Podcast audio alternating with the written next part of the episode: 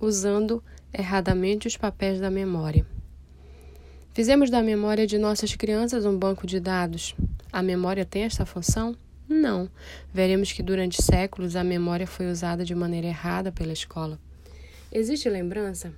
Inúmeros professores e psicólogos do mundo todo creem, sem sombra de dúvida, que existe lembrança. Errado. Não existe lembrança pura do passado. O passado é sempre reconstruído. É bom ficarmos abalados por esta afirmação. O passado é sempre reconstruído ou micro a macro diferenças do presente.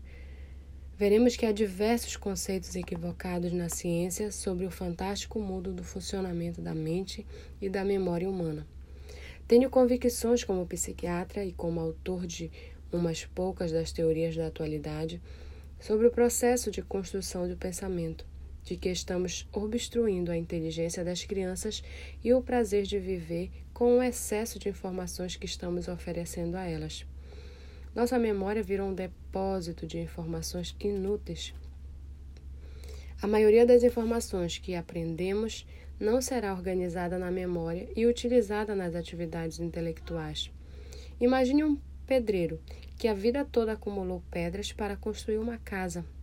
Após construí-la, ele não sabe o que fazer com as pilhas de pedra que sobraram. Gastou a maior parte do seu tempo inutilmente. O conhecimento se multiplicou e o número de escolas se expandiu, como em nenhuma outra época, mas não estamos produzindo pensadores. A maioria dos jovens, incluindo universitários, acumula pilhas de pedra, mas constrói pouquíssimas ideias brilhantes. Não é à toa que eles perderam o prazer de aprender. A escola deixou de ser uma aventura agradável. Paralelamente a isso, a mídia os seduziu com estímulos rápidos e prontos.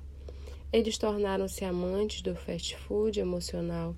A TV transporta os jovens sem que eles façam esforços para dentro de uma excitante partida esportiva, para o interior de uma aeronave, para o cerne de uma guerra e para dentro de um dramático conflito policial. Esse bombardeio de estímulos não é inofensivo atua num fenômeno inconsciente da minha área de pesquisa, chamado de psicoadaptação, aumentando o limiar do prazer na vida real. Com o tempo, crianças e adolescentes perdem o prazer nos pequenos estímulos da rotina diária. Eles precisam fazer muitas coisas para ter um pouco de prazer, o que gera personalidades flutuantes, instáveis e insatisfeitas. Temos uma indústria de lazer complexa. Deveríamos ter uma geração de jovens mais felizes que já pisaram na terra, mas produzimos uma geração de insatisfeitos.